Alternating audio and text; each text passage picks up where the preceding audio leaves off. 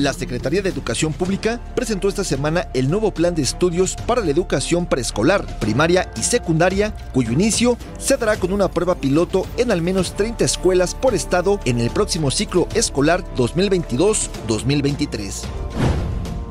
El libro de texto son colonialista, clasista, racista, eurocéntrico, patriarcal, eh, patriarcal etcétera, ¿sí?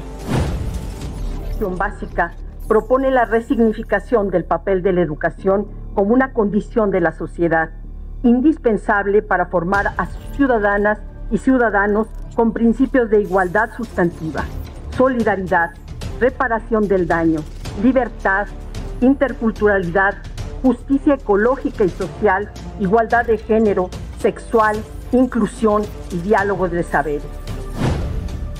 El documento es verdaderamente, a mi juicio, desde una perspectiva pedagógica, un margallate completo. No tiene pies ni cabeza. ¿Cuál es la tesis principal de lo que yo derivo? Es que vamos a transitar de una educación centrada en la escuela, como la que pretendió la reforma de eh, Peña Nieto, a una educación centrada en la comunidad. Pero esta, es, esta última es una abstracción total. No existe una comunidad, existen miles de comunidades.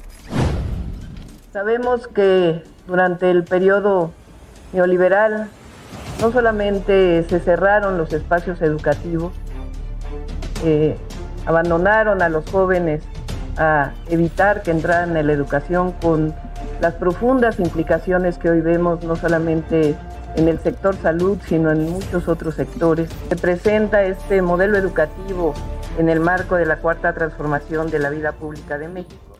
Hola, ¿cómo están? Bienvenidos de vuelta a este podcast semanal. En esta ocasión, como es el inicio de aproximadamente 30 millones de alumnos, vamos a discutir un poco las ideas y por lo tanto las implicaciones de los cambios planteados al modelo educativo por el gobierno actual y también eh, vamos a ver algunas profundizaciones y actualizaciones de lo sucedido en la investigación con respecto a, ya hay que decir, la matanza de Ayotzinapa. Y como siempre, saludo a Horacio. Horacio, ¿cómo estás? Hola Cristian, buenas noches. Pues muy bien, ¿y tú? Eh, Listo para escuchar los audios que nos trajiste. Bueno, pues eh, como dijo ya Cristian, vamos a arrancar con esta actualización sobre pues sobre todo información eh, brindada por eh, Encinas, eh, pues un poco a raíz de las críticas que despertó el informe dado la semana anterior, em, donde bueno, un poco se, se, da, se dieron los datos sobre em, que el, la Comisión de la Verdad había eh, establecido. Y bueno, sin más preámbulos, eh, va este audio en el cual eh, el periodista Álvaro Delgado nos cuenta algunos datos sobre la cadena de mando que, que estuvo, mm, que a la cual se está responsabilizando por, el, por la muerte de los 43. En el informe elaborado por la comisión que encabeza Alejandro Encinas, se identifica efectivamente a José Luis Abarca como A1 y en ese informe se establece que A1 dio la orden de recuperar la mercancía e instruyó, me chingan a todos a discreción, textualmente. Luego, añade el informe, a1 ordenó la desaparición de todos los estudiantes porque no saben quién es quién y se está calentando la plaza demasiado. Conforme al informe de Encinas, el exalcalde perredista también dijo, mátalos a todos, Iguala es mío.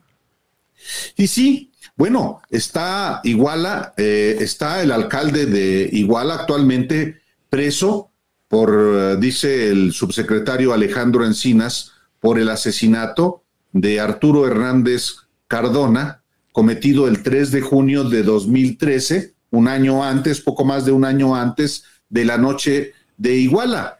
Y eh, bueno, es un dato de enorme relevancia. De alguna manera, Abarca había quedado un poco al margen. Sí, lo está encarcelado, sí, está siendo procesado, pero el hecho de que se identifique efectivamente a Abarca como el autor intelectual sí es de enorme relevancia.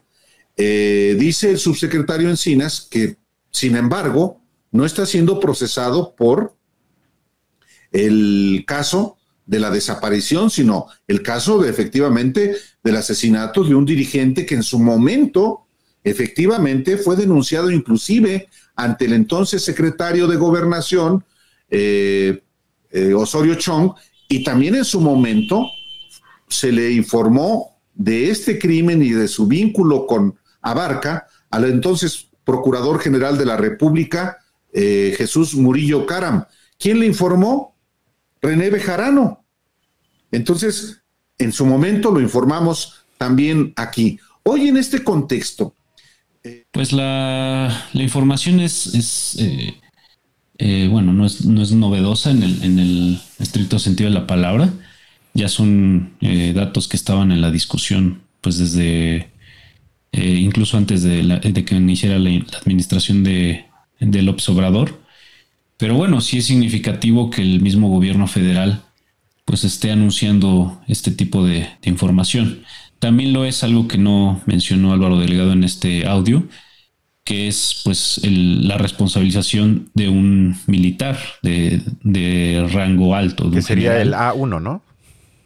A1 sería Abarca, entonces según lo que está diciendo. Ah, Álvaro ¿A1 es Abarca?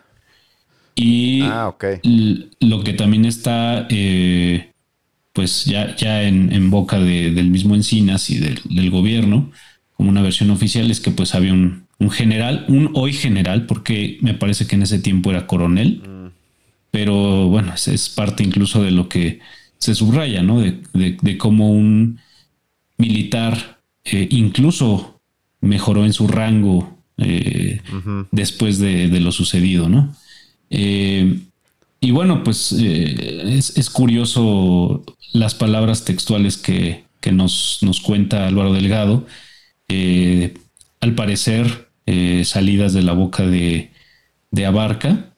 pues en primer lugar me llama la atención que usa esta expresión, ¿no? Se está calentando mucho la plaza, refiriéndose a cómo a los, los estudiantes estarían lo interpreto yo así, como interfiriendo en un, en un negocio, ¿no?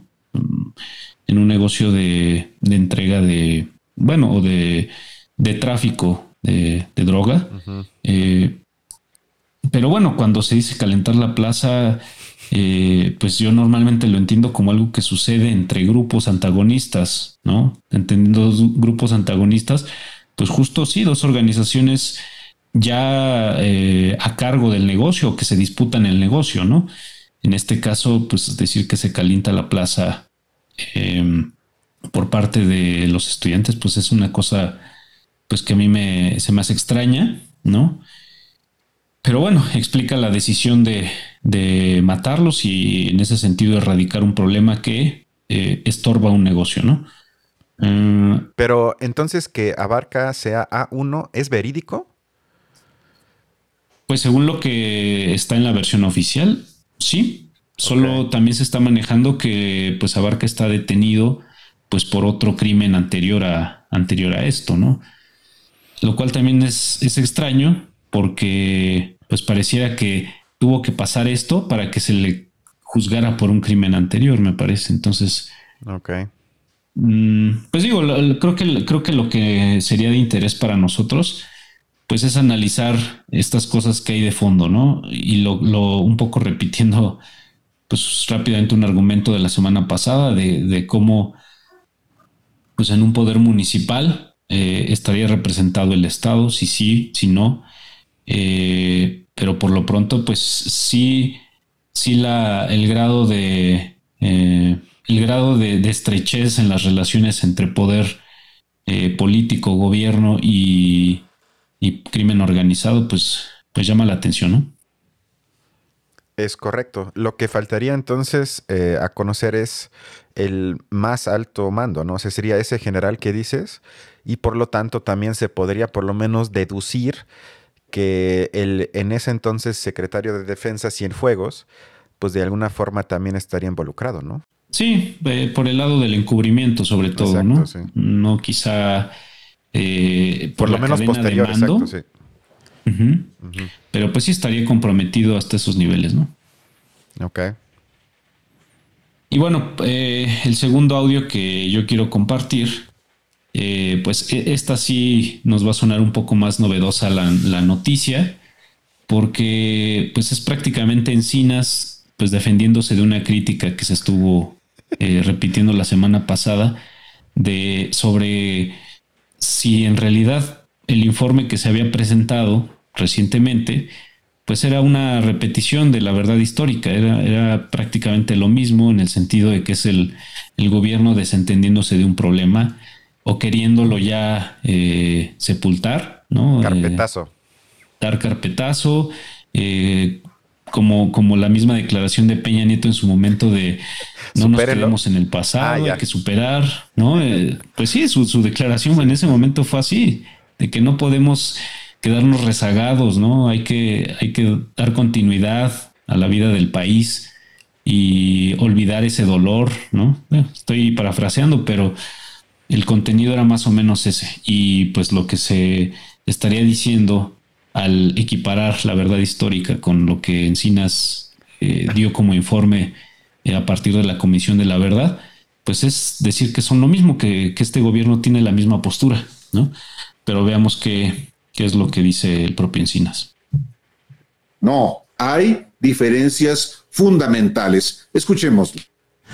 Dicen algunos de los críticos que el informe no dice nada nuevo, que es lo mismo de la verdad histórica, lo cual es absolutamente falso. La verdad histórica se sustenta en que los estudiantes acudieron a Iguala y boicotear el informe de la presidenta del DIF en ese municipio, lo cual es falso, porque la misión de los estudiantes, el objetivo era tomar camiones y su llegada a Iguala fue el momento que lleva concluido este evento e incluso el festejo organizado en la Plaza Central de Iguala había concluido. Se dice que tras los enfrentamientos de los estudiantes con los policías municipales, enfrentamientos que no existieron porque fueron agresiones de los policías municipales a los estudiantes, la policía de Iguala integró, entregó al grupo delictivo de Guerreros Unidos a los estudiantes, quienes fueron ultimados e incinerados en el basurero de Cocula y sus restos depositados en bolsas de plástico que fueron vertidas en el río San Juan. Como lo vamos a demostrar, en ningún momento los estudiantes estuvieron juntos.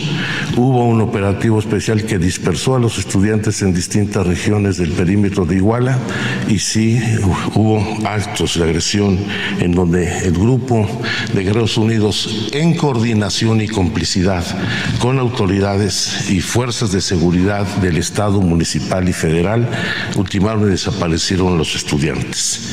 Y hay una diferencia sustancial en el fondo, de fondo, que la verdad histórica se sustentó en las declaraciones obtenidas mediante tortura a las personas detenidas, en la fabricación de pruebas y la manipulación de la escena del crimen. Nosotros no torturamos absolutamente a nadie. Yo creo que hace un poco de trampa, ¿no? Porque yo creo que mucha gente que de alguna forma afirmaba que es lo mismo que la verdad histórica presentada hace ya algunos años, se refería más bien en el sentido de que es lo mismo si uno analiza el sustento de las pruebas. Incluso yo cité una parte de la columna de Ricardo Rafael de hace una semana en Milenio, donde él decía que puede terminar en lo mismo, no por presentar lo mismo, sino por terminar siendo igual de, igual de endeble en las pruebas presentadas, que en este caso se basan principalmente en algunos chats de WhatsApp y de otras redes, y que por lo tanto, en ese sentido puede terminar igual o similar a la verdad histórica, pero muy poca gente yo creo que se refería al contenido siendo como lo mismo, por eso digo que siento que hace un poco de trampa. ¿Me estás llamando tramposo a mí también? Eh, me reservo cualquier comentario.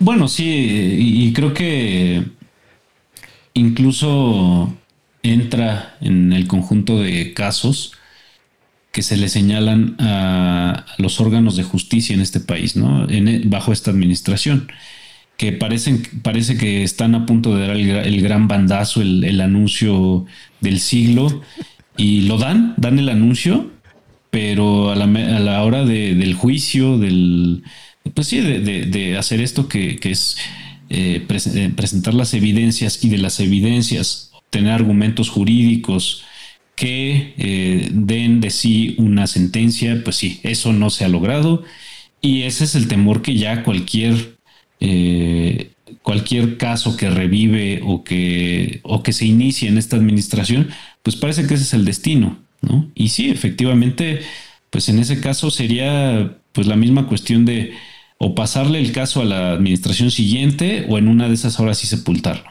Sí es, em, por otro lado, Mm, en, los datos, en la información que por lo menos en, el discurso de una autoridad eh, avalada por el Poder Federal, ¿no? Como es Encinas, eh, pues la información sí cambia sustancialmente, ¿no? Eh, me parece que poner sobre la mesa em, el reconocimiento a, pues a los tres niveles de poder, ¿no? Desde municipal, local y federal, pues sí es algo que sustancialmente sí varía, ¿no? Eso, eso me parece que es innegable. Em, como también eh, es innegable, eh, pues el detalle de, los sucesos, ¿no? Que por otro lado, y ahí también otro, otra, eh, pues contribuye un poco a tu desilusión o tu sospecha, que pues básicamente es lo que el GIEI ha estado diciendo ya desde hace años, ¿no? El grupo de, expertos independientes. Eh, y, justo de hecho esa es la, observación que, ellos hacen actualmente, que, los datos que, ofrece el informe del grupo, de la Comisión de la Verdad realmente no, pues no son nada nuevo, ¿no? Ya estaban en la discusión, ¿no? Entonces sí, entramos en un terreno donde pues la novedad de este gobierno parece ser una sutileza, ¿no? El reconocimiento, quizá. Que bueno, ahí habría que juzgar si eso es poca cosa. Eh, y eso pues yo no, me voy a, quemar aquí con todos ustedes, ¿no? Eso ya lo, podrá juzgar cada quien. Es difícil. Pero sí, claro que es difícil porque, digo, en mi opinión creo que estar apoyando un gobierno pues es una cosa muy muy difícil de sostener, ¿no? Realmente uno tiene que dar demasiada energía, demasiados argumentos, pues para, para defender algo que, pues es raya en lo abstracto, en lo impersonal, en lo indirecto, ¿no? Y en ese caso, pues sí, en estos casos eh, uno tiene que, que, hacerse su propio juicio, me parece, o por lo menos recabar información, eso sí, también, ¿no? Este, escuchar, yo, por lo menos, lo que he escuchado más últimamente es la información del GIEI. Em, y bueno, ahí, también hay otra cosa que es, es eh, curiosa, ¿no? Eh, el secretario del GIEI, eh, me parece, y ahorita olvido su nombre, pero sí es una persona que ahorita está actuando como fiscal del caso. Pues alguna declaración que yo escuché de uno de los expertos del GIEI es que sí se les hacía raro que, que alguien de ellos ahorita estuviera del otro lado, ¿no? Que ahorita estuviera en el lado de la fiscalización, cuando anteriormente más bien estaba del lado de, pues, del, la organización del GIEI, el apoyo logístico al GIEI, entre varias otras cosas que pues ellos mismos no se cansan de reconocer en esta persona, ¿no? Eh, entonces, bueno, es, otra de esas, de esas, mm, pues de, esas, de esos elementos que vienen a complicar el juicio que uno como ciudadano, como espectador, pueda hacer al respecto, ¿no? Eh, entonces, pues sí, digo, no, no está del todo justificado, me parece, esta eh, sospecha, tal como tú le explicas, ¿no? Que es decir, el destino del caso pueda ser similar al que tuvo en, los gobiernos pasados, más bien en el gobierno pasado. Y sin embargo, pues sí, con otros tantos matices, ¿no? Sí, y vamos a ver seguramente en las siguientes semanas, si no es que meses y años, eh, seguramente nuevos informes y ojalá un poco más de claridad sobre el caso y sobre todo sobre los culpables. Y ojalá suban un poco más todavía en la cadena de, mandos porque si no se quedarían pues por lo menos nada más a medias. Ok, eh, hablando de héroes de la patria, eh, vamos a un tema aparentemente más divertido, menos serio, pero que creo que a largo plazo puede ser, pues sí hay que decirlo, quizás igual de grave que lo de Ayotzinapa, que tiene que ver, como ya escucharon en el intro, con los cambios al contenido educativo de la SEP. Y vamos a comenzar, porque traigo muchos audios, eh, con eh, un héroe de la patria, que es el doctor Marx Arriaga, que, que es el director del contenido educativo de la SEP, nombrado por parte del presidente, y que, si algunos quizás recuerdan, se hizo famoso en Twitter por una entrevista que la tergiversaron un poco, pero digamos sí fue polémico lo que dijo, cuando expresó que leer, simplemente por gusto, ya raya casi en algo así como enajenación capitalista. Lo cual entonces se le tergiversó que... ¿Y no? Lo cual entonces se le criticó de, como si hubiera dicho que leer es capitalista. Lo cual no dijo, pero digamos sí su afirmación fue, digo, por lo menos polémica. Entonces, él estuvo en un debate en la octava con el doctor del Colmex, eh, Manuel Gilantón, moderado por Rubén Luengas, y ahí ahorita van a escuchar una síntesis, según el encargado, de los cambios en el contenido de la SEP. A ver qué les parece. Es un nuevo marco curricular, es un nuevo modelo educativo que da vuelta hacia una educación centrada en el dominio de contenidos eh, y ahora se le da mayor preponderancia a, la implementación de proyectos, al desarrollo de proyectos, a la resolución de problemas. Entonces, este nuevo marco curricular lo que es es un un, giro de tuerca a la educación como se había dado en las últimas décadas de un constructivismo con base en competencias hacia una postura humanista donde se coloca en el centro a la comunidad, donde se reconoce desde el pensamiento crítico las crisis sociales que existen en el entorno y en donde el conocimiento se pone al servicio de la resolución de estos problemas. Es difícil definirlo en pocas palabras, pero eh, eh, en líneas generales eso es.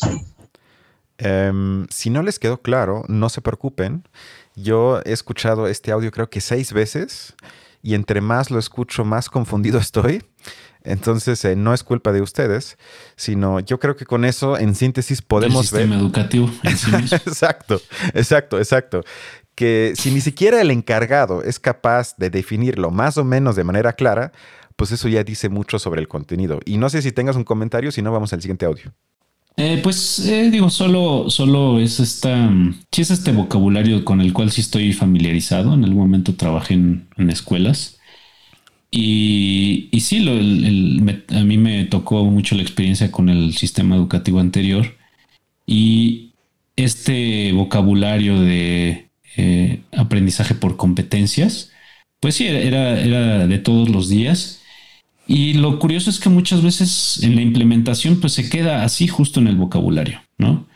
Realmente que las escuelas estén capacitadas, que tengan los recursos para de verdad hacer un análisis que arroje información sobre las competencias, eh, pues ya no individuales de los alumnos, pero sí quizá eh, pues un poco a más detalle, competencias generales de los grupos de edad con los cuales se trabaja y en función de eso se puedan hacer las adaptaciones curriculares eh, conducentes, es, es realmente a veces hasta de fantasía y yo lo diría incluso en las escuelas privadas, ¿no? Escuelas privadas que cobran una colegiatura eh, pues arriba de 10 mil pesos o en promedio 10 mil pesos y pues realmente ese tipo de cosas eh, sí se quedan mucho en el, vocabulario. Eh, y bueno, pues ahí está lo que pues ni, ni esta transformación del sistema educativo, ni la anterior, ni las anteriores, ni las anteriores, pues logran así al pie de la letra según sus objetivos. Eh, no estoy diciendo que la educación en México no tenga cierta evolución y que incluso las instituciones hayan sido responsables de esa evolución, pero, eh, sin embargo, pues eh, si el sistema educativo es el conjunto de, de intenciones que tiene el gobierno, el sistema de educación, pues realmente se quedan muy cortos casi siempre. Sí, no, y además cambia prácticamente cada seis años.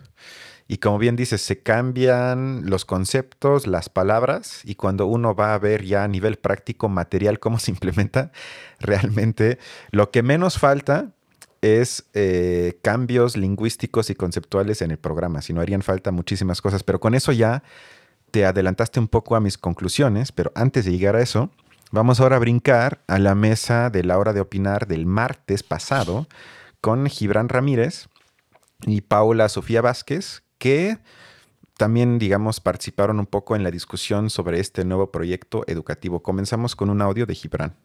Tiene pies ni cabezas lo, que se ha planteado en los contenidos, es un revoltijo, se ve que ha puesto a trabajar a muchas personas y eh, la guía son algunos adjetivos, ¿no? Es estar en contra de lo conductista, de lo patriarcal, de lo colonialista, de lo capitalista. Neoliberal, neoliberalista. Todo eso, además sin comprender bien ni siquiera la terminología educativa. Habla Marx Arriaga de hay que tener compartencias en lugar de competencias. Oye, esto de competencia ¿eh? se habla como capacidad, no, no estamos hablando de hacer carreritas de, alumnos, ¿no? estamos hablando de desarrollar capacidades y no centrarnos en contenido. Algo con lo que en el fondo él está de acuerdo, porque lo repite en otras ¿Qué entrevistas. Son las competencias? ¿Tú, las compartencias, pues. Compartencias, perdón. No existe en español esa palabra. No existe, no lo desarrolla. Lo mismo que una politiquería. bueno, con este audio queda claro, y yo también leí partes de la propuesta que hay que decirlo, o sea, es un sinfín de lugares comunes sin mucha profundidad. Y si uno revisa nada más unos 5 o 10 páginas, eh, uno se enfrenta, como bien dijo Gibran, a muchísimas negaciones que supuestamente se quieren superar, como las que él acaba de mencionar, pero de manera casi nula se trata de explicar qué se va a dar en vez de eso que se quiere negar. Y también pasa lo que Gibran dijo, yo, yo lo comparto, que ni siquiera hay un entendimiento conceptual, aunque sea mínimo, de lo que se trata de negar, sino se subsume en una serie de prácticamente prejuicios automatizados y con eso ya se piensa que se tiene un nuevo programa e, educativo y creo que tú y yo compartimos que eso es todo menos un proyecto educativo. Sí, realmente pues lo que se filtra ahí es el discurso, un discurso pues sí, oficial, ¿no? Que viene desde... Desde el presidente. Pues sí, desde el estilo que ha adoptado el presidente. Ahora también es, es, bueno, digo, paréntesis. Es curioso y me gustaría que fuéramos haciendo una, un anecdotario, un, un diario de campo, no sé cómo llamarlo, donde, eh, eh, donde podamos registrar pues cómo, cómo va cambiando el discurso de Gibran Ramírez, ¿no? Cómo se va moviendo de un lado a otro como pero bueno, eso era el paréntesis, lo cierro ya. Ah, si tienes un punto sobre Gibran, yo que sigo su columna en Milenio, su programa de televisión que ya no tiene, que creo que se llamaba De Buena Fe o algo así. Eh, sí he notado un cambio, pero ya en los últimos meses, hacia una posición mucho más crítica con respecto a los planteamientos del gobierno actual. Porque hubo una fase donde defendía absolutamente todo, donde el gobierno podía plantear lo que sea y él lo defendía. Y los últimos meses ha cambiado, pues no sé si 180 grados, pero por lo menos ya me parece un analista por lo menos crítico. Sin embargo, algunos dicen, compartiendo un poco tu sarcasmo, que eso lo hace porque como eh, forma una especie de equipo, eh, equipo con Monreal, que entonces ya como que se están posicionando como una oposición interna en vísperas del 24.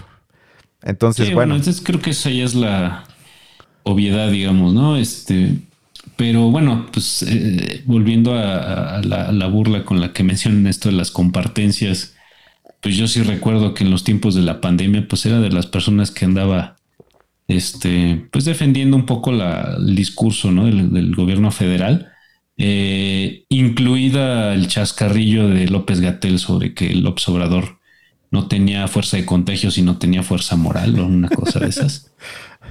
o sea, de estas cosas que, pues con las que tratan como de, de, de llevar el discurso político a una especie como de moralidad comprendida por todos, o no sé cómo llamarlo, pues, o, de simplificación, ¿no? del discurso.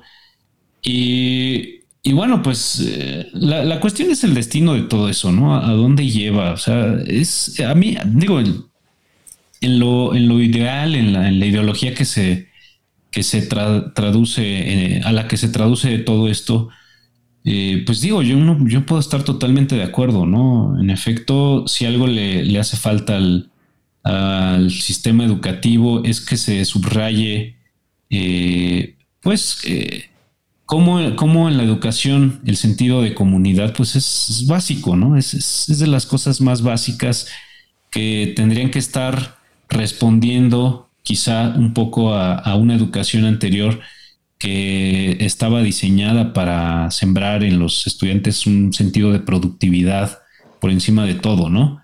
Y bueno, me parece que eso, pues, eso es innegable, pero pues bueno, creo que para las, para la realidad de las escuelas, pues esto a veces termina siendo nada más anecdótico. Em, digo, a mí que me tocó alguna vez estar en estas juntas de inicio de ciclo para los maestros, pues sí, es estarse grabando la nueva terminología eh, sin saber muy bien en qué es en lo que deben cambiar las prácticas de uno mismo, ¿no? Y no es que a los maestros se les tengan que dar directrices sobre qué cambiar en su práctica docente, pero sin duda, si un maestro algo que requiere es pues que se le convenza de, de, cómo lo discursivo va a influir en sus prácticas diarias como maestro. Y eso, pues es, es, creo que me parece que no se logra. Vuelvo a lo mismo, ¿no? Sí, ahorita vamos a eso. Pero antes vamos con el siguiente audio de Gibran donde reflexiona brevemente sobre los ejes de la propuesta. Y lo vas anotando en el. La comunidad se supone que está en el centro. Eh, primero, es iluso pensar que la comunidad existe en todo el territorio nacional. Estamos en un territorio de comunidades rotas. Bueno, y deja tú eso. Hay distintos tipos de comunidades. Y sustituyen a las materias los siguientes campos. Uno, lenguajes en general para incorporar el lenguaje artístico, etcétera, etcétera. Dos, saberes y pensamiento científico. Tres, de lo humano y lo comunitario. Y cuatro, ética, naturaleza y sociedad. Entonces, tendrían que juntarse todo eso a partir de problemas. Pero ya cuando se lleva a la práctica quedan cosas bien raras. Estamos hablando de niños de tercero y cuarto en la segunda fase. La mayoría no sabe leer porque estuvieron encerrados en esta pandemia, muchos no tuvieron atención. La mayoría no sabe leer, pero se dice aquí que conoceremos el funcionamiento de los sistemas locomotor, digestivo y sexual y su relación con el cuidado de la salud desde diversas culturas con el apoyo de números reales fraccionarios, mediciones, manejo de datos e información. Reconoceremos diversas manifestaciones de las interacciones entre la materia y la energía para descubrir fenómenos relacionados con cambios y irregularidades, propiedades físicas, estados de agregación, el movimiento o reposo de objetos y la deformación de diversos materiales con el apoyo de la experimentación, la modelación, los números naturales y fraccionarios, mediciones, croquis y manejo de datos, información. Suena increíble, ¿no? Sí, digo dos cosas, ¿no? A veces me sorprende la capacidad de ciertos eh, eh, eh, opinadores, opinólogos, no te gusta esa palabra, expertos. o expertos, si quieres, pues como para sintetizar las cifras del INEGI, ¿no? En una cifra como la mayoría no sabe leer, ¿no? Pero bueno, pues algo de, algo de verdad tendrá lo que dice, pero em, pues bueno, también su análisis creo que cae en lo mismo, ¿no? En la sobresimplificación de las cosas, ¿no? Eh, eh, decir que sí, en efecto, todas estas cosas, eh, pues pareciera que a lo que va es, bueno, pues si, en general los alumnos de este país tienen un bajo nivel cognitivo, pues cómo, va, cómo van a poder aprender todo eso, que son conceptos muy elevados según, según Gibran. pues bueno, también me parece que es una sobresimplificación, ¿no? Creo que lo que no atiende justo a lo que a lo que yo creo que es, más eh, concreto, que pues es la realidad dentro de los salones, ¿no? Dentro de los salones de clase. Y ahí es donde creo que los maestros, que creo que esos son, pues en los que va a recaer, pues toda la, la, la fuerza, la eficacia o ineficacia de estas reformas, pues bueno, ahí es donde, ahí es donde sí se pone en juego. ¿Y cuáles son los problemas ahí? eso es lo que yo trataría de discutir en lugar de, pues de discutir si, si, las, si los temas que están incluidos en el modelo educativo son adecuados o son inadecuados, si los alumnos, el alumno promedio de este país puede responder a ellos o no. Pues bueno, eso creo que es un juicio que requiere un análisis todavía más amplio. Bueno, ya que te quejas del nivel, que en parte estoy de acuerdo, vamos ahora con el pretexto del siguiente audio, en esta ocasión de Paula, tratar de subir un poco, no ellos porque no lo hacen, pero nosotros, ojalá, subir un poco el nivel y profundidad de análisis. Pero que en el momento en el que tú ves el documento, pues básicamente se parece al creacionismo del Bible Belt. O sea, vamos a meter, porque es exactamente igual de válido el creacionismo que la teoría de la evolución es un poco eh, un símil de lo que de lo que están haciendo. Pero ya desde el punto de vista de la derecha aquí, desde el punto de vista de la izquierda. Exacto. Pero, pero en, la práctica es, muy similar. No sé si es de izquierda eso, ¿eh? Ese comunitarismo. Es, que es raro, pues tienes razón. ¿eh?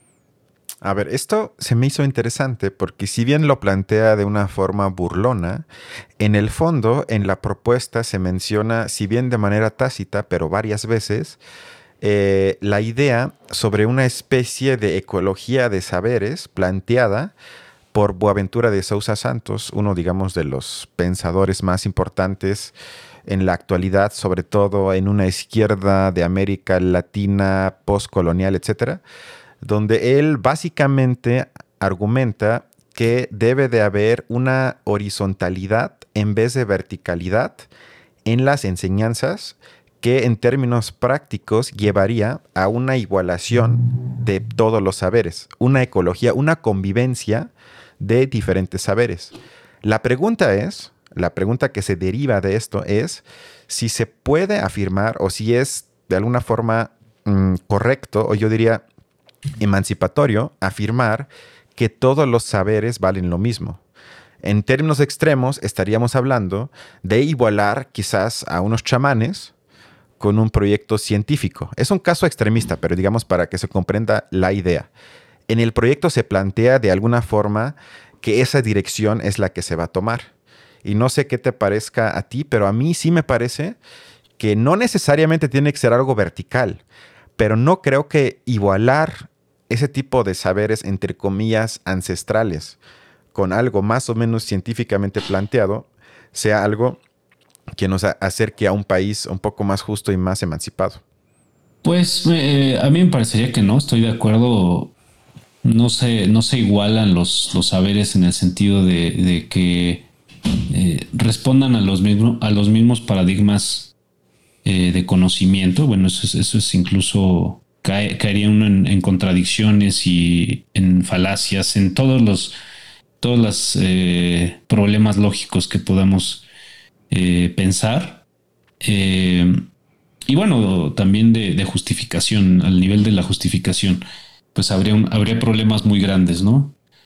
Pero, em, sin embargo, yo estaría de acuerdo en que sí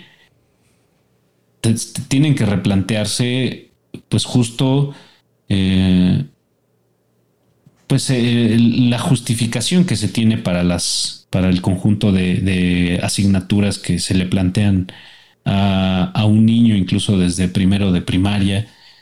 Eh, y el orden que hay el destino que tiene todo eso el tipo de vida que se configura para un niño una niña eh, a partir de lo que aprende en la escuela que en, su mayoría pues son conocimientos teóricos que tienden hacia lo conceptual, hacia lo abstracto, sin que realmente se explique eh, pues la, conexión con la vida real, ¿no? Me parece que ahí sí habría un punto de discusión, pero pues eh, digo, si, si, si los rezagos son todavía más profundos, pues cómo se puede llegar a este tipo de, análisis, que sí, me parece que es un buen destino, ¿no? En el, en el sentido de que se, se plantee qué tipo de vida se prefigura para los alumnos, alumnas, eh, en, función de lo que se les da como contenido. Pero pues creo que esa es otra discusión que vendría todavía después. No, no me parece que, que en este momento una reforma educativa pueda resolverse desde ese, desde ese aspecto. Vuelvo a lo mismo, la, cosa son las, las, los asuntos de la vida práctica de las escuelas, que ahí sí hay varios problemas que, pues incluso yo diría, están más en lo administrativo, eh, en, la obtención de recursos, eh, de la infraestructura simplemente que hay, ¿no? ¿Cómo, cómo puede eh, hablarse sobre este nivel de análisis al que tiene que llegar un maestro de, en, clase, cuando muchas veces las preocupaciones de un maestro de educación pública, pues son los de ver si, sus alumnos están asistiendo a la escuela, ¿no?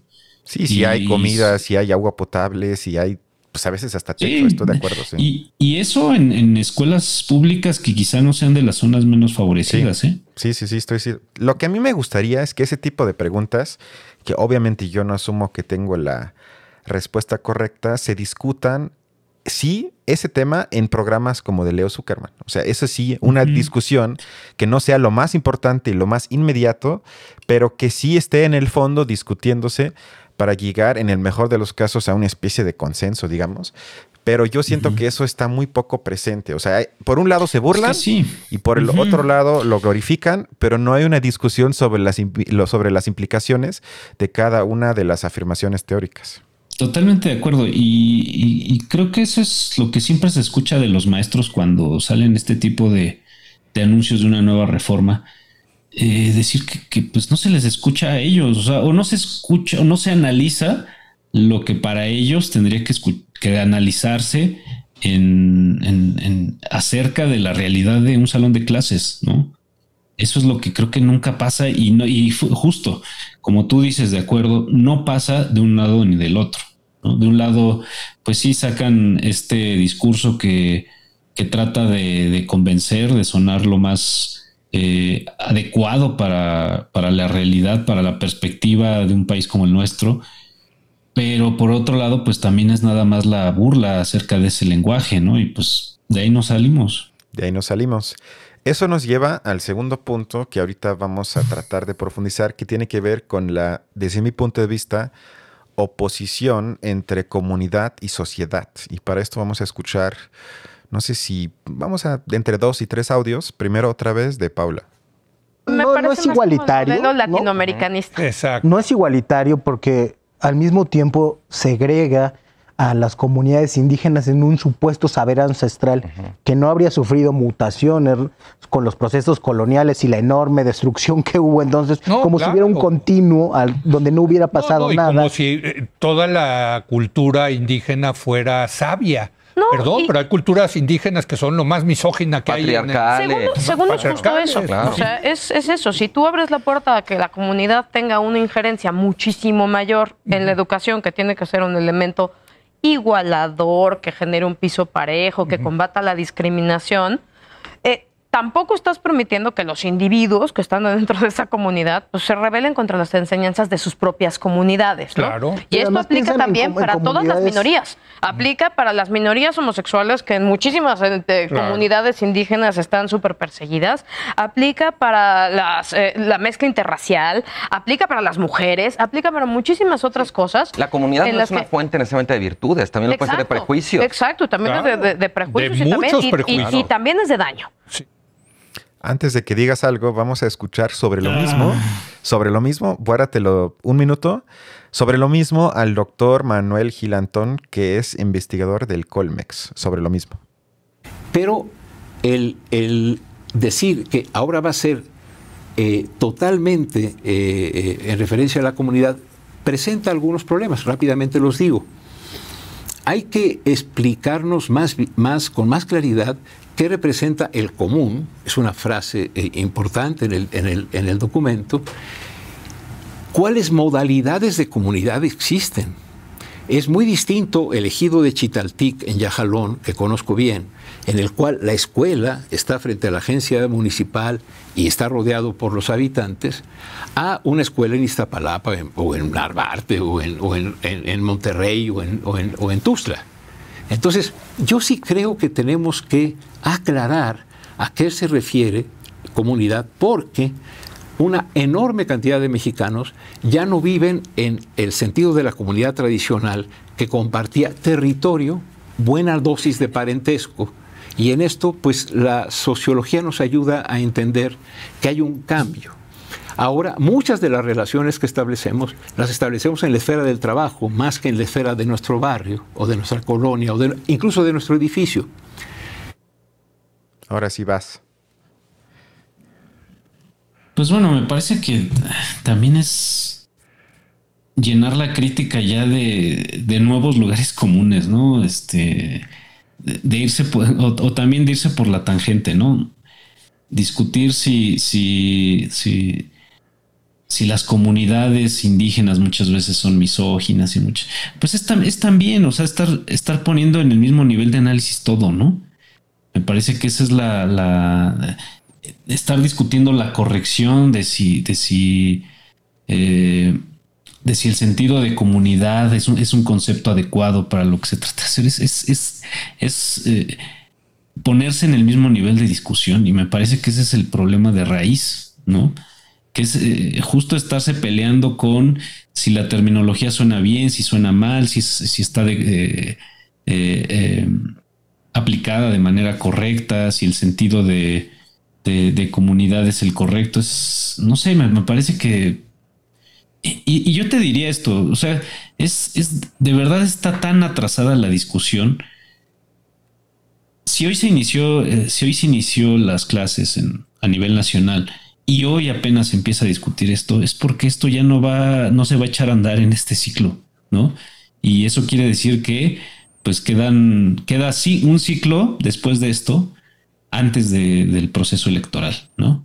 Entonces quiere decir que de verdad estas cosas si van a influir en, en, la, realidad de, los estudiantes y las estudiantes en, lo que viene del, ciclo, es, nulo, es, prácticamente nulo, ¿no? Pero tanto el, el sistema educativo y, todas estas, eh, todo este vocabulario que se, se, está empleando, tanto eso como la discusión que está, a la que están dando lugar, ¿no? O sea, es realmente sin propósito. Bueno, con esto ya saben que grabamos los lunes en las noches. Estábamos fingiendo que grabamos el mismo miércoles, pero está bien, no pasa nada. Ya con eso se, se cae en nuestro teatro. Pero yo a lo que iba es que sí me parece interesante. Obviamente, tomando como base lo que se acaba de decir, pero digamos profundizar en el sentido de la dicotomía conceptual que para mí sí existe y es muy relevante y no se ha superado entre comunidad y sociedad, porque hay un libro del sociólogo Sigmund Bauman que se llama Comunidad, donde él cita al filósofo alemán Heidegger que tenía los conceptos de Vorhand und Zuhand, es decir, algo que ya eh, está dado y algo que está a la mano. Y entonces Bauman argumenta en síntesis que la comunidad funciona si sus miembros entregan la libertad por seguridad y que además entregan la confianza por la exclusión. Y esto en consecuencia lleva a que se le, digamos, exhorta a los miembros de la comunidad correspondiente a que desarrollen una, ellos le llamarían sana desconfianza hacia las personas que no forman parte de esa comunidad. Esto lleva por un lado a un constante sospechosismo con lo externo y al mismo tiempo se genera una contradicción que me parece que dentro de la comunidad no se puede superar entre libertad y seguridad. Entonces, eh, Bauman argumenta otra vez siguiendo a Heidegger que la comunidad funciona entonces y genera su propia cohesión interna por un entendimiento compartido y asumido de forma natural. Es decir, que ahí existe, yo le llamaría, una mistificación ideológica porque se convierte algo que Hegel llamaría de segundo orden en primer orden. ¿Qué quiere decir esto? Que algo que es creado por los humanos se convierte en aparentemente naturalmente dado. Porque se asume que la comunidad es algo que existe desde siempre y que siempre va a existir. Y que esa cohesión interna, además, es profundamente conservadora. Se trata de conservar algo eh, hacia adentro, pero también en contra de lo de afuera.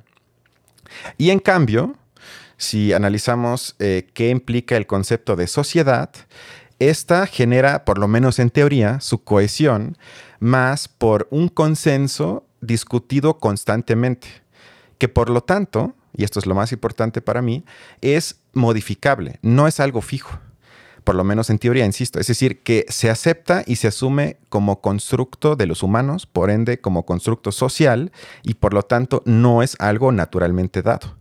Por eso constantemente se puede modificar. Se supone que por eso tenemos la democracia, etcétera. Por eso digo en teoría.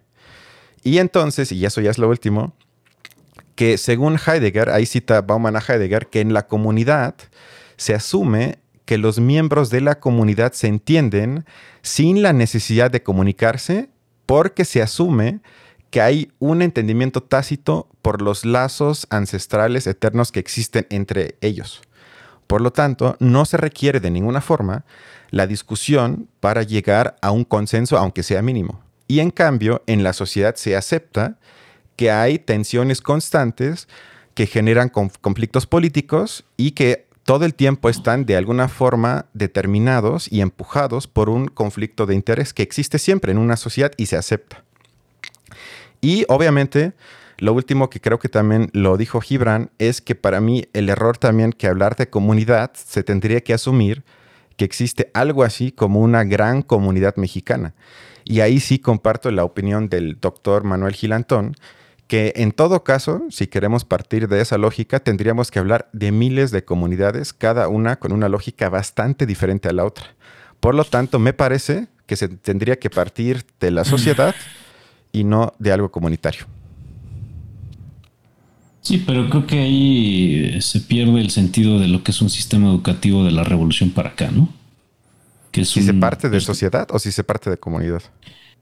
De, pues incluso de tratar de descomponer una u otra cosa a través de un sistema educativo, ¿no? Si se trata de hacer esa distinción, ah, o sea, es decir, si un si, si eh, con un sistema educativo nacional, institucional, se está tratando de em, de eh, llevar al, a, la práctica educativa un, eh, una distinción conceptual de esa naturaleza, pues me parece que está, se está tratando de, decir que un sistema educativo tendría que dejar autonomía a, quienes lo ponen en, en práctica, ¿no?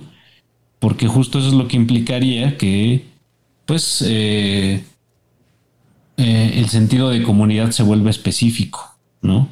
Particular. Exacto, por eso partir de esa lógica me parece que es erróneo, justamente por eso.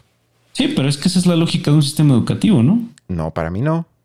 Para mí no. Para mí debe de brindar, yo le llamaría una especie de piso mínimo o de consenso mínimo y ya con base en eso se tiene que modificar eh, con respecto a las condiciones específicas de cada lugar en México, o cada, digamos, ciudad, comunidad, como le quieras llamar, pero no partiendo de la idea de que hay que adecuarlo hasta la raíz, dependiendo de las creencias, tradiciones o lo que sea de cada comunidad, porque tendríamos que entonces que asumir que si una comunidad dice, no sé, las mujeres no pueden ocupar tal carrera, ¿Por qué? Porque no es de su interés o no es de su naturaleza, lo que sea.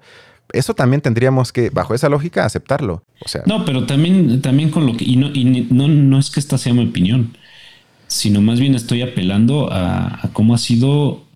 Cómo ¿De qué se ha tratado impulsar algo a través de la Secretaría de Educación Pública desde, desde que existe, ¿no? Desde que. Eh, no sé si fue Plutarco Elías Calles o uno de estos. Creo que sí. Priistas originales eh, pues creó la CEP y trató de impulsar este tipo de, políticas a través de, esa institución. Eh, pues eh, si, si, tú, si tú un modelo educativo trataras de ponerle, de ponerle esos mínimos, pues quiere decir que lo estarías vaciando de discurso político, ¿no? E históricamente, eso es lo que menos han, estado dispuestos a hacer los gobiernos a través de, los modelos educativos, ¿no? Sí, en pues no, les, les, quitas, les quitas un recurso, ¿no? Entonces, eh, realmente pedir que se llegue a ese nivel de análisis donde lo comunitario o se admite de entrada que, lo que se está tratando es de eh, llegar a un eh, a un ¿cómo lo llamaría Heidegger? bueno, no, creo que no podría ahorita recurrir Saca tu alemán. pero no, no, no, ahorita no. No quiero pantallar aquí a los a los podescuchas. Eh, pero bueno, a este, a este sentido unitario, eh, anónimo, eh, de comunidad, que no dice absolutamente nada de ninguna comunidad, es decir, de las comunidades específicas, pues sin embargo creo que, creo que es, como justo llevar la discusión a un terreno donde creo que no, pues no va a dar de sí, ¿no? Me parece. Estoy de acuerdo. Digo, es una discusión compleja, pero otra vez insisto, ojalá por lo menos hubiese ese tipo de análisis, discusiones, intercambios y, no se quedaran simplemente en la burla del proyecto actual, porque eso me parece, digo, a mí también me divierte y todo, pero si sales en televisión donde te ven, no sé, 3 millones eh, cada noche, pues yo creo que podrías llegar o tendrías que llegar incluso llegar a algo más que simplemente la burla. Y ya para terminar, eh, vamos a escuchar un audio que yo grabé de eh, que leí una columna de un ex compañero de la UNAM que se llama Mauro Jarquín, que él es experto en temas de educación, que también tiene, creo que, contacto con la gente de Oaxaca. Es decir, me parece uno de los analistas que va más allá de lo evidente. Incluso tiene un libro de ACAL que se llama Educación, mm, creo que algo de empresarios y educación, donde analiza nexos de la influencia de los grandes empresarios sobre el contenido educativo en los últimos 20, 30 años, que según él sigue vigente bajo el gobierno actual. Entonces, esta parte se las grabé para que la puedan escuchar. Se tendría que discutir con propiedad hasta dónde descolonizar la educación en la 4T se presenta como proyecto o hasta qué punto estamos frente a una impostura. Para evitar esto, tendríamos que dar y analizar la cobertura en áreas de política al cambio curricular en curso y permitir un mejor desarrollo de estudiantes indígenas y afromexicanos. A. Incrementar acceso a educación superior. B. Atender problemas de desnutrición. C. Incorporar perspectivas interculturales en la carrera docente. D. Fomentar intercambio académico internacional. E fortalecer escuelas normales rurales. Y F, consolidar formación continua en docentes. Por el contrario, la impostura de la descolonización educativa sería mantener una beligerancia discursiva, mientras persiste una carencia de acciones para cambiar el funcionamiento del sistema. Esta mentira con apariencia de verdad podría resultar muy peligrosa porque, más allá del engaño inmediato, podría terminar por vaciar de contenido en la discusión pública una exigencia histórica de quienes más han sufrido y resistido la opresión política y la explotación capitalista. Que esto va más o menos en el sentido eh, de lo que tú comentaste casi al inicio, que realmente estamos hablando de problemas de contenido que si bien se tienen que discutir, mientras no estén cubiertas las necesidades vitales en cada escuela, comparto contigo que es una discusión, en ese caso sí, bastante académica y con poca profundidad y realidad material, o digamos realismo material, porque, insisto, como pone Mauro, que él sí ha ido a muchas escuelas en comunidades casi olvidadas, lo que, como tú bien dijiste, o sea, hace falta todo. Y mientras no esté eso, o sea, mientras no esté materialmente lo mínimo cubierto, sí parece hasta arrogante eh, polemizar sobre el contenido ya a nivel conceptual. En, eso sí estamos de acuerdo. Sí, yo creo que esa es la. Eh, eh, ese es, donde vuelvo a una de las expresiones que usé hace rato, ¿no? la discusión, el escenario de la discusión de los dos lados se va por la tangente, o sea, politiza o trata de sacar, como dicen, este raja política, eh, pues para dos tendencias eh, de las cuales de ninguna de las dos se hace una, ¿no? Sí, y yo lo último que quiero decir es que hay que tomar en cuenta que para muchos liberales eh, el tema de la educación es casi una obsesión porque se asume que existe una especie de automatismo que si todos los mexicanos eh, tuviesen una educación, digamos, más o menos buena o más o menos completa, este país sería menos desigual y menos peligroso, más feliz y con más riqueza, digamos. Cuando realmente podría ser hasta al revés, porque no hay para nada un automatismo entre educación y bienestar. Y tú y yo lo sabemos muy bien que en espacios grandes como la Ciudad de México hay muchísima gente, entre comillas, muy preparada, con grados académicos, que o no tiene empleo alguno o tiene un empleo muy mal pagado. Entonces, habría que pensar si se trata de profundizar sobre los problemas, sobre todo de desigualdad que tenemos en México, me parece que el tema de la educación no es el fundamental, sino eso me parece más una quimera liberal del sistema existente que algo que realmente se estaría transfiriendo en la vida cotidiana en el sentido de una mejoría de la mayoría de la gente. O sea, esto también me, parece que a veces eso es una obsesión que si uno lo piensa hasta, sus, hasta su lógica más consecuente, no se cumpliría. Sí, porque bueno, es que también es abstraer la educación del conjunto de problemas donde está en la realidad, ¿no? Eh, es decir, digo, yo así a veces me lo planteo así, bueno, pues sí, está bien, aunque ofrecieras la mejor, las mejores escuelas eh, del, mundo a, nuestra población, pues bueno, si se tienen que echar dos horas de tráfico para llegar a ella, pues ya también, también tiene, tiene un, eh, un problema que, que la afecta, ¿no? Y si, si además de todo eso, saliendo de la escuela, los, los estudiantes eh, tienen eh, dificultades para eh, llegar a, casa y en casa comer con la familia y, como supuestamente tendría que ser un ambiente medianamente saludable para, un estudiante y que pueda seguir con sus tareas y, darle, darle todo el, refuerzo a través del estudio en casa, pues, pues, si no puedes asegurarlo eso a un estudiante, pues por más que le ofrezcas el, modelo educativo más brillante del, mundo y que, supuestamente considere todos los aspectos conceptuales, eh, etcétera, que, debería, pues no, no, no, no vas a no, no le vas a cambiar la realidad a nadie, ¿no? Entonces, pues sí, la educación, yo, yo, y sin embargo, sí pienso, sí considero que pues la educación sí podría ser una especie de, punta de lanza, de, ariete, de, aspecto central, pero si se, si se toma en cuenta la educación con todo el conjunto de problemas que, la, que la pues influyen en ella, ¿no? Sí, exacto. Es decir, yo le llamaría que si se mejoraría por lo menos algo la realidad material de muchísimos niños y niñas, automáticamente esto se vería reflejado, si no de inmediato, pero en, algunos ciclos, también en los resultados educativos. Sí, y bueno, y, otra vez de los maestros también. Desde luego de los maestros también, exactamente. Espero que se divirtieron y nos vemos la siguiente semana. Bueno, pues nosotros creo que sí nos divertimos un poco con lo de Gibran, ¿no? Yo siempre me divierto. Hasta luego. hasta luego, muchas gracias. Buenas noches.